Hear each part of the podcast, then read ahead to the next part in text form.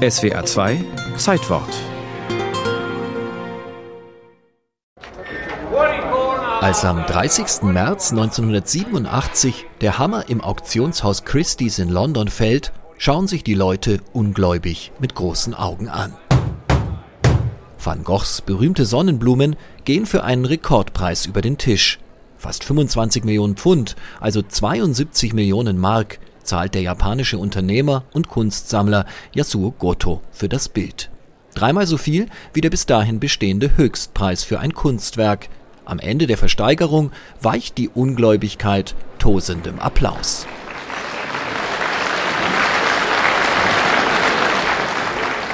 Es ist ein Freundschaftsbild. Die Sonnenblume ist ein Freundschaftssymbol.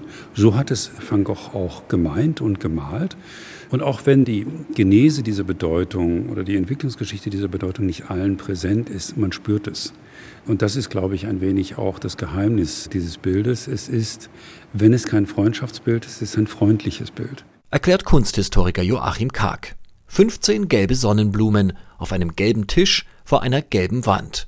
Die Serie der Sonnenblumenbilder, insgesamt sind es sieben, eines wird im Zweiten Weltkrieg zerstört, malt van Gogh 1888 in Arles in Erwartung des Besuchs seines Malerfreundes Paul Gauguin.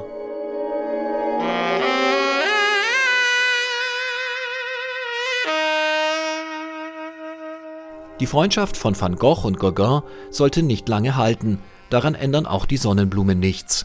Nur zwei Monate wohnen sie zusammen, dann reist Gauguin im Streit ab.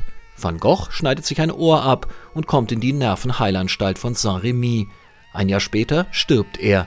Sein Weltruhm beginnt erst nach seinem Tod.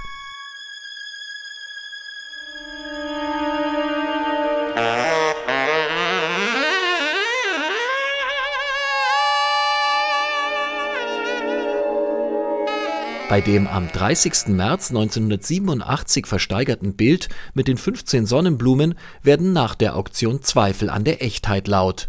Denn diese Version ist nicht signiert und wird auch in Van Goghs Briefen nicht explizit erwähnt.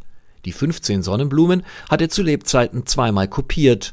Oder war es ein Fälscher? Nein. 2002 bestätigt das Van Gogh Museum in Amsterdam, das Bild ist echt. Dafür sieht sich das Sompo Museum of Art in Tokio, wo das Gemälde seit 35 Jahren hängt, mittlerweile mit Restitutionsforderungen konfrontiert. Die Erbengemeinschaft des jüdischen Bankiers Paul von Mendels Sohn Bartholdy, dem die Sonnenblumen einst gehört hatten, der sie aber unter Zwang während der NS-Zeit verkaufen musste, fordert die Sonnenblumen zurück. Fragen der Provenienz, der Herkunft, die heute immer häufiger gestellt werden. Wem auch immer das Bild rechtmäßig gehört, in jedem Fall besitzt es eine große Anziehungskraft. Es ist zuallererst mal ein schönes Bild. Das darf man nicht unterschätzen, wenn man auch über die Rezeption eines Gemäldes spricht. Es ist ein ikonisches Bild. Das heißt, in der Erscheinung sofort erfassbar, sofort überschaubar und, das ist wahrscheinlich entscheidend, erinnerbar. Und deswegen zieht es Menschen aus der ganzen Welt an. Spätestens mit der Rekordsumme vom 30. März das ist übrigens auch Van Goghs Geburtstag, ist der Maler ein Weltstar und die Kunst ein millionenschweres Geschäft. Noch im gleichen Jahr, 1987, werden zwei weitere Van Gogh-Gemälde für zweistellige Millionensummen verkauft. Die Sonnenblumen halten den Rekord des teuersten Kunstwerks der Welt also nur kurz.